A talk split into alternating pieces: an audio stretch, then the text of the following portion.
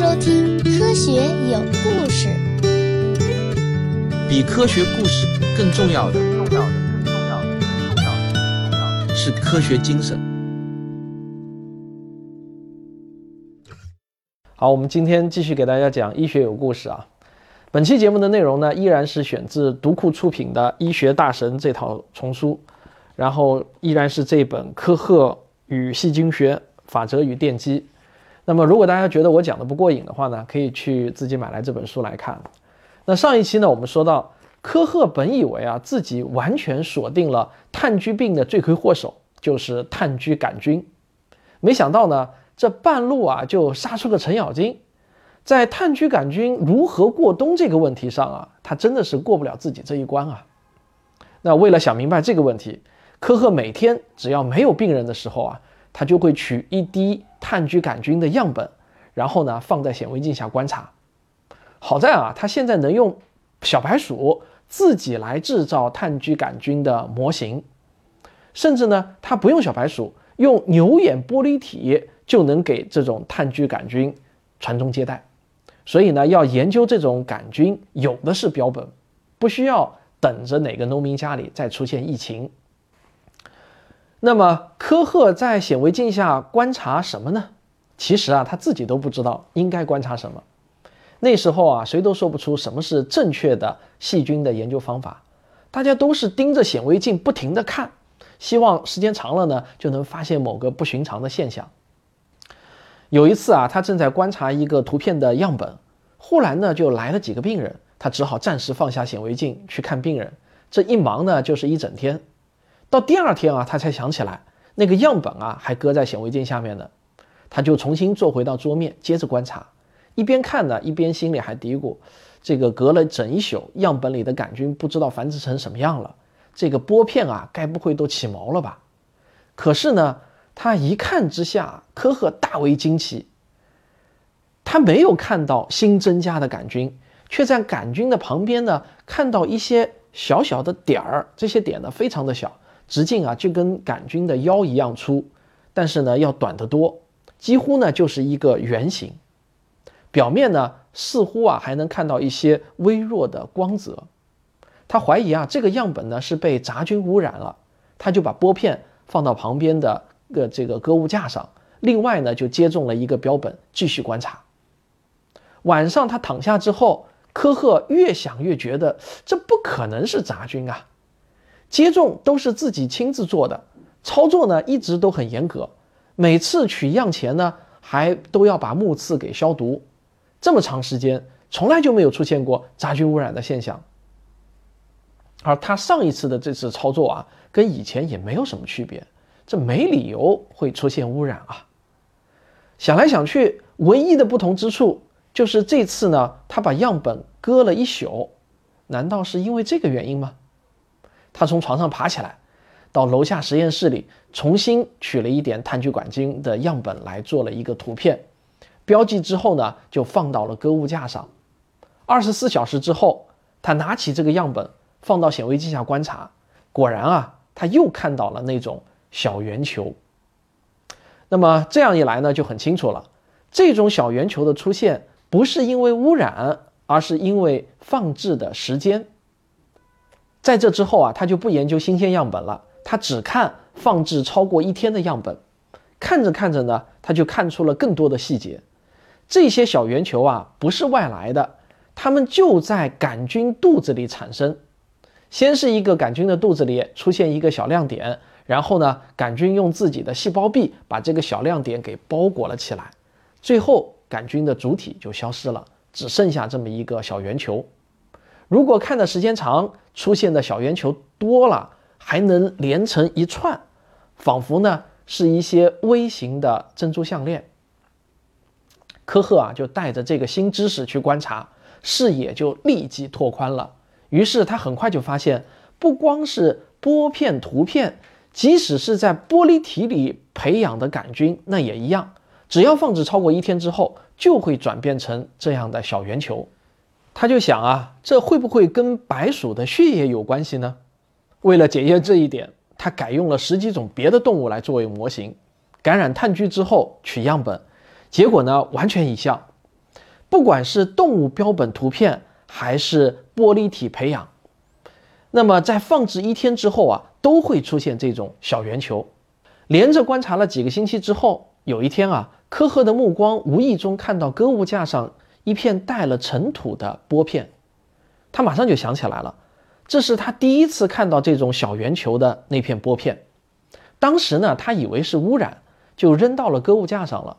不过手头因为手头啊有足够的干净的玻片，所以呢那片玻片就一直没有清洗回收，也不知道呢那里面的圆球还在不在。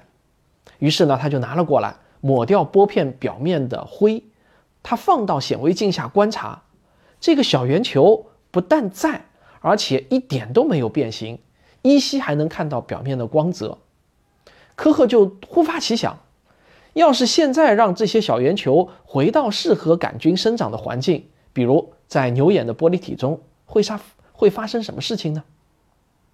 科赫呢就拿来了一滴玻璃体，滴到这些小圆球上。当时呢是夏天，也用不着加湿，室温也正适合杆菌的生长，需要的呢就是耐心的观察。结果不到两个小时，他就看到了结果，这些小圆球真的就长成了杆菌，就像一粒黄豆长成豆芽那样。就这样，科赫做出了一个生物学里非常重要的发现：细菌的芽孢状态。这个发现就让他陷入深思。他他就想，这片玻片放置这么久，里面的标本啊早就干燥的皲裂了。那么这么干燥的地方，如果是成年的杆菌，用不了几分钟就会死亡。可是这些细菌芽孢居然就没有死，只要给上一滴玻璃体，它们就能重新长成完整的杆菌。这个发现让科赫顿时感到毛骨悚然啊！这个干燥的环境。杀不死他们，别的杀菌方法能行吗？他开始逐一检验常用的那些杀菌的措施，比如说什么阳光暴晒、酒精涂抹、肥皂水浸泡。结果呢，这些方法通通都没有用，甚至用沸水煮了一个多小时都没有办法杀死这些芽孢。只要提供适合的条件，他们就能复活。如果给他们一滴牛眼玻璃体。它们就能重新长成成年的杆菌。那么，如果有机会进入到动物的身体内，它们就更有条件复活。那么，这岂不是说啊，要是把芽孢接种给动物，也会导致炭疽病吗？他想到就干，他立刻呢就开始用芽孢给各种动物接种。果然啊，所有被接种的动物呢都患上了炭疽病，随后死亡。就这样。困扰了科赫很久的那个问题，终于得到了解答。为什么被炭疽病污染的牧场过几年还照样有感染能力呢？这个答案就是，这些杆菌如果待在适合的生长环境里，比如在牛羊的血液里，它们能够进行正常的分裂繁殖，那就不需要变成防御值超高的芽孢。只有当患病的动物死了，血液里的养分迅速的崩解。这个杆菌觉察到末日即将来临的话，它才会转变成芽孢，耐心等待复活的时机。每当牛羊病死啊，农民们的处理方式呢是把尸体扔到牧场的角落里，任其腐烂。尸体腐烂之后啊，里面的芽孢就会被释放出来。这些芽孢呢是细小轻盈，一阵风就能把它们吹散开，落到其他的草叶上，在那里就蛰伏着，而且啊。日晒雪冻都奈何不了它们，只要回到合适的环境，比如重新被牛羊吃进肚子里啊，它们就能迅速的复活，变成完整的炭疽杆菌。农民啊，对科赫呢，其实一直都还是有一些怨言的，因为他们老是看到他到自己家里从死掉的牛羊身上抽血，可是呢，从来就没有见他能够救活一只羊一头牛。如今呢，三年多的时间过去了，科赫。终于可以给大家一个说法了，不是说啊，他有办法可以治疗已经染病的牛羊，这个呢，他现在还做不到。但是他有办法预防牛羊染上炭疽病。这个方法呢，说起来也很简单，就是把染上炭疽病的牛羊尸体给烧成灰。如果这有难度，那就埋起来。但是呢，也不能随便盖点薄土就完事儿，必须是掘地三尺，深深的掩埋。这样才能防止细菌重新跑回地面感染其他的牛羊。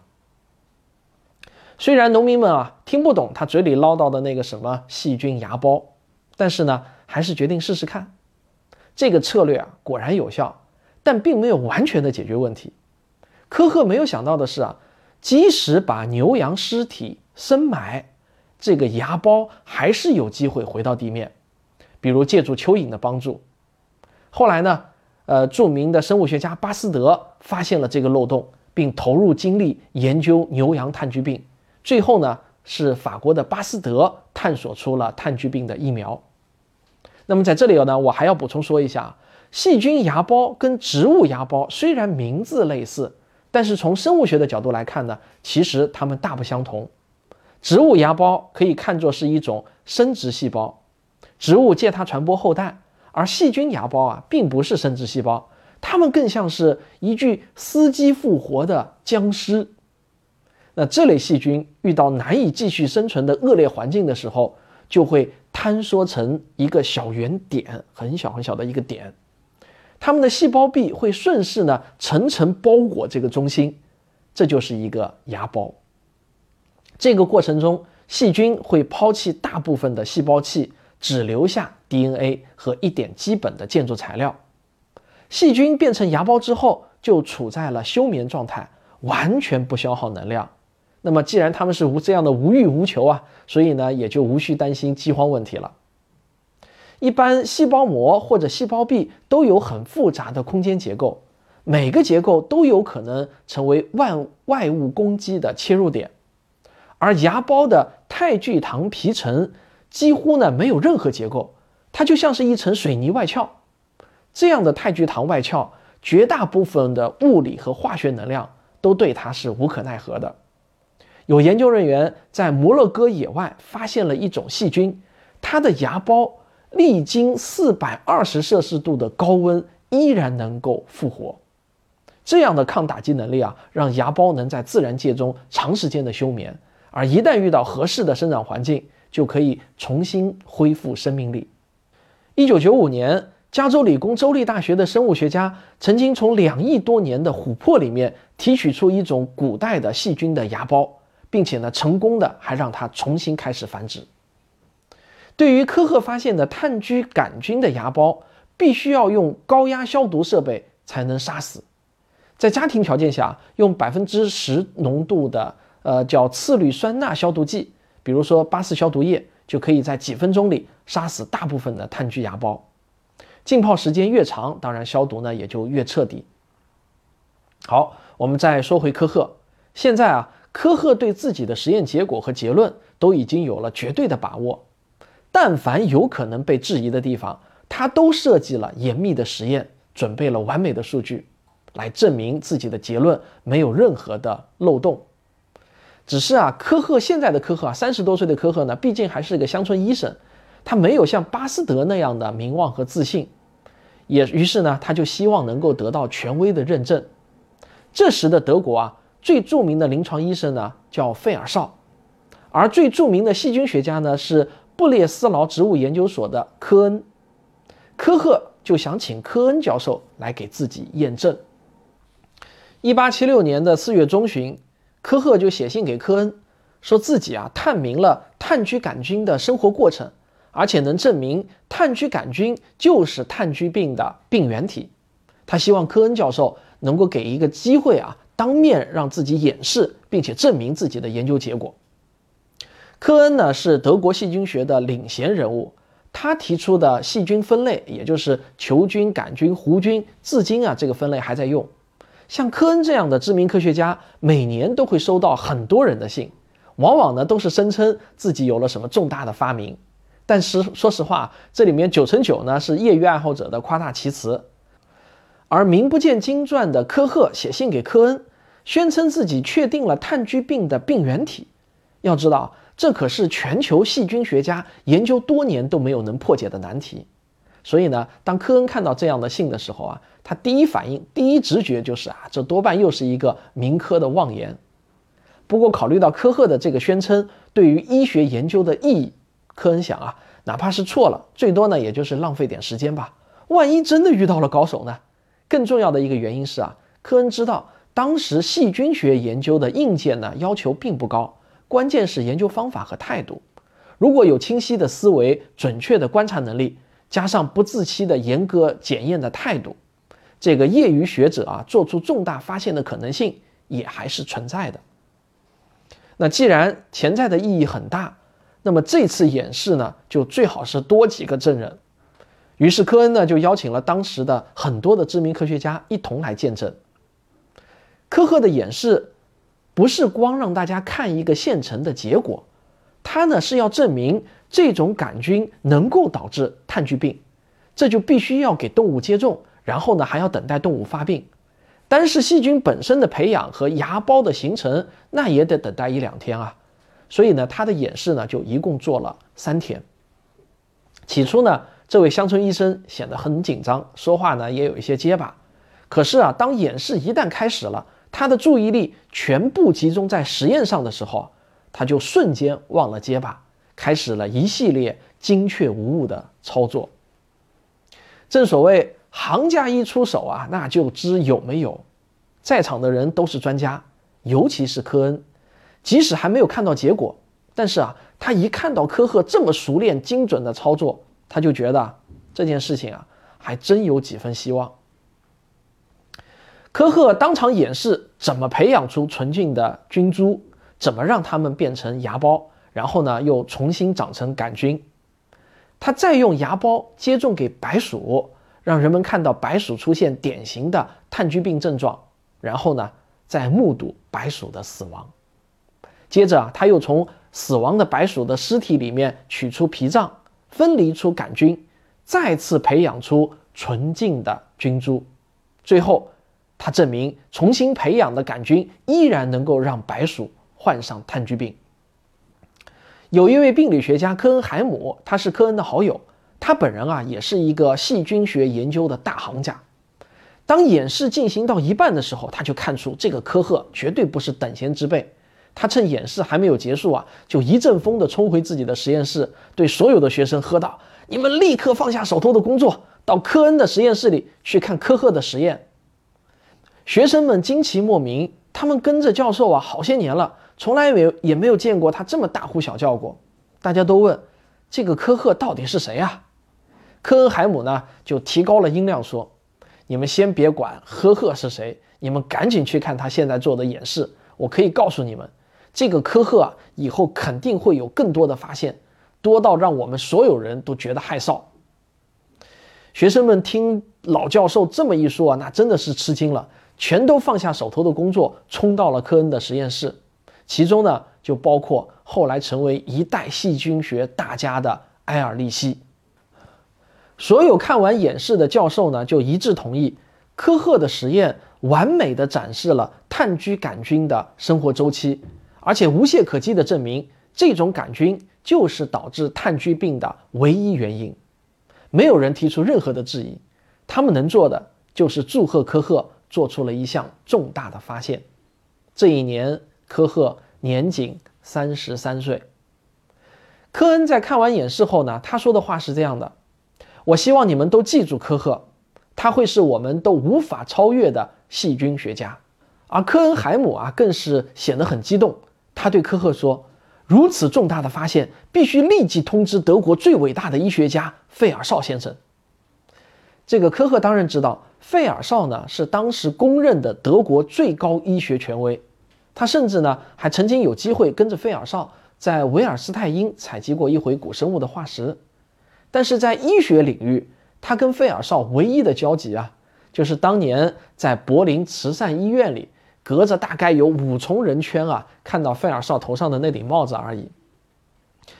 在科恩和科恩海姆的建议和鼓励下，科赫呢就带着实验器材前往柏林，向费尔绍报告了自己的发现。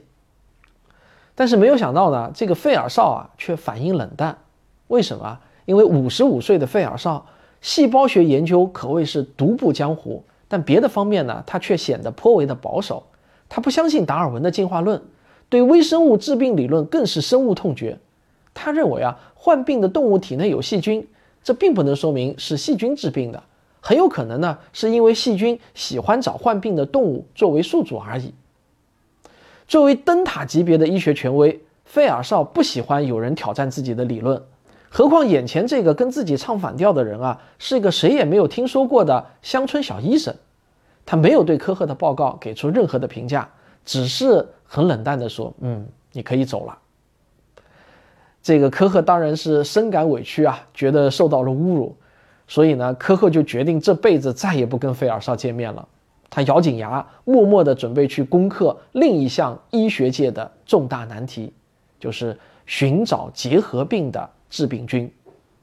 这个结核病啊，在古希腊时期就是很常见的致死病，当时呢被称为好结病啊，中国人呢把它称为痨病。最被大家熟知的呢就是肺结核病。病人最大的特点呢，就是会一天一天的萎靡下去，啊，经常会病恹恹的，每天咳嗽。对付这个病啊，古人能做的真不多，各种传统的方剂呢，自然是无效的。当时在欧洲最流行的一种治疗疗法呢，叫做御触，什么意思啊？就是让国王触碰一下结核病人的身体，期望国王身上的正气能够驱走邪魔。有人说，英王查理二世毕生为将近十万病人做过这种御触的。治疗，高兴的时候呢，他还顺便赠送别人一个小金人，被史家啊点评说这是史上唯一倒贴诊费的医生。到十九世纪为止呢，对于结核病真正有点意义的措施呢，其实就是调整饮食、迁往温暖的环境、休息和适当的锻炼。这种呢，这种做法啊，后来就被叫做支持疗法。支持疗法本身并没有错。而且呢，如果在病灶很小的时候及时发现，还真是有可能让结核病人康复的。问题是啊，跟癌症一样，结核病早期症状它并不明显，大多数情况下呢，等到发现这个症状的时候，病灶已经是扩散很广泛了，支持疗法呢也就难以奏效。在欧洲，可能因为文艺复兴之后的人口增长和城市化趋势，大约从一六五零年开始。结核病的发病率啊，就是一年比一年高。这病呢，虽然来势没有黑死病凶猛，可是呢，它的发病是常年不断，所以啊，致死人数啊，很快就超过了黑死病，成为欧洲排位第一的人口死亡原因。在中国，当然情况也好不到哪儿去啊，得了结核病，基本上呢，就意味着被判了死刑。我们常说啊，治病要标本兼治。那么想要治本的话，首先呢就必然要找到结核病的病因到底是什么，这就是我们下一期要给大家继续讲的故事。而著名的科赫法则就是在寻找结核病病因的过程中被提出来的。可以说啊，科赫法则把科学思维体现的淋漓尽致。那么咱们下期接着说。科学声音。呃，医学有故事这个节目呢，我原计划是春节假期之后再更新的。我本来想嘛，不要在春节期间谈传染病之类的不吉利的话题啊。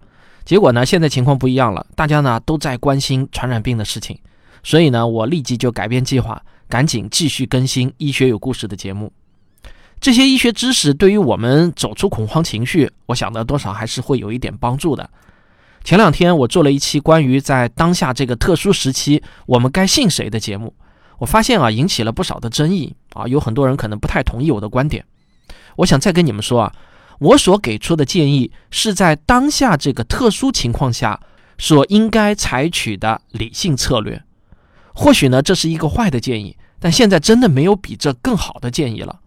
很多人提到，如果当初信了那八个人的小道消息，就有很多人可以不得病。说的很对，一点都没有错。但如果你因为这个原因，现在依然认为小道消息比官方消息更可信，你的做法呢依然和官方提倡的要反着来，那么，那就跟寓言故事中守株待兔的那个人想法是一样的了。现在这种情况下，我作为一个至少可以让十多万人听到我的声音的自媒体人，我必须要用宏观的思维来对待自己的言论。这也是我为什么在写那期稿子之前啊，要和疾控中心的专家谈很久的道理。因为我的声音对很多人来说，已经比朋友圈的小道消息高了一个信源等级。我想请大家相信我啊，我不是身在海外的那些可以说话不负责任的自媒体人。我全家都在国内，中国的疫情防控的好坏也是我的切身利益。我没有任何动机希望事情朝坏的方向发展。我在真诚地为防控疫情做出我自己认为该做的事情。在这种时候，如果去替某某人洗地，或者说自己违心的话，那是要遭天打五雷轰的，你们知道吗？还有一些人啊，说我怎么对中医的态度似乎有变化。我想告诉大家，没有任何变化。在现代医学没有特效药的情况下，可以尝试替代医学，这也是世卫组织一贯的政策和态度。这次疫情呢，就是这个特点。现代医学已经明确说明了，我们没有特效药。那么，你可以在中医师指导下尝试中医治疗。这一点呢，从来就不违背我对中医的一贯态度，但请记住啊，一定要在有职业资格的中医师指导下，不要自己去盲目的抓药。好了，我现在呢已经开始正式的进入到工作状态了，后面呢我会每周继续给大家更新这个医学有故事的节目，希望我的声音能够在假期陪伴着你。其实呢，这个时候宅在家里啊，补一补我以前的节目也是挺好的。好，这就是本期的节目。如果你喜欢这个节目，请别忘了点一下订阅，也欢迎留言、点赞、分享、投币、收藏、评论，反正各个平台的说法不一样。好，你懂的。我们下期再见。